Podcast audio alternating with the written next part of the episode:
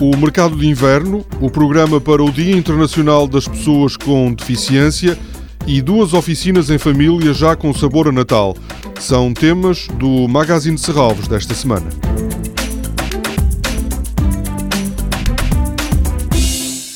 No próximo domingo, o primeiro do mês de dezembro, há um mercado sazonal no Parque de Serralves.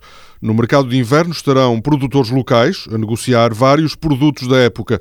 Serralves pretende desta forma contribuir para estimular os mercados de proximidade e ajudar a economia local.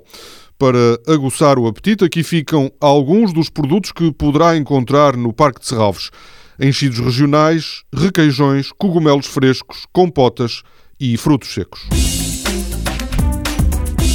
Já a pensar no Natal, Serralves agendou quatro oficinas em família para o próximo fim de semana. No sábado, as famílias são desafiadas a repensar a decoração de Natal.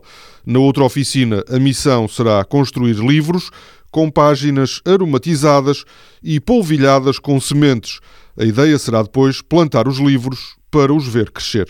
No domingo, há uma oficina para construir bolas de Natal com tintas naturais e cola ecológica. O outro desafio do dia terá como ponto de partida um jogo milenar chinês composto por sete formas geométricas.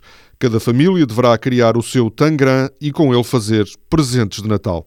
Estas oficinas vão realizar-se na sala do Serviço Educativo do Museu de Serralves entre as 10 da manhã e as 5 da tarde de sábado e domingo.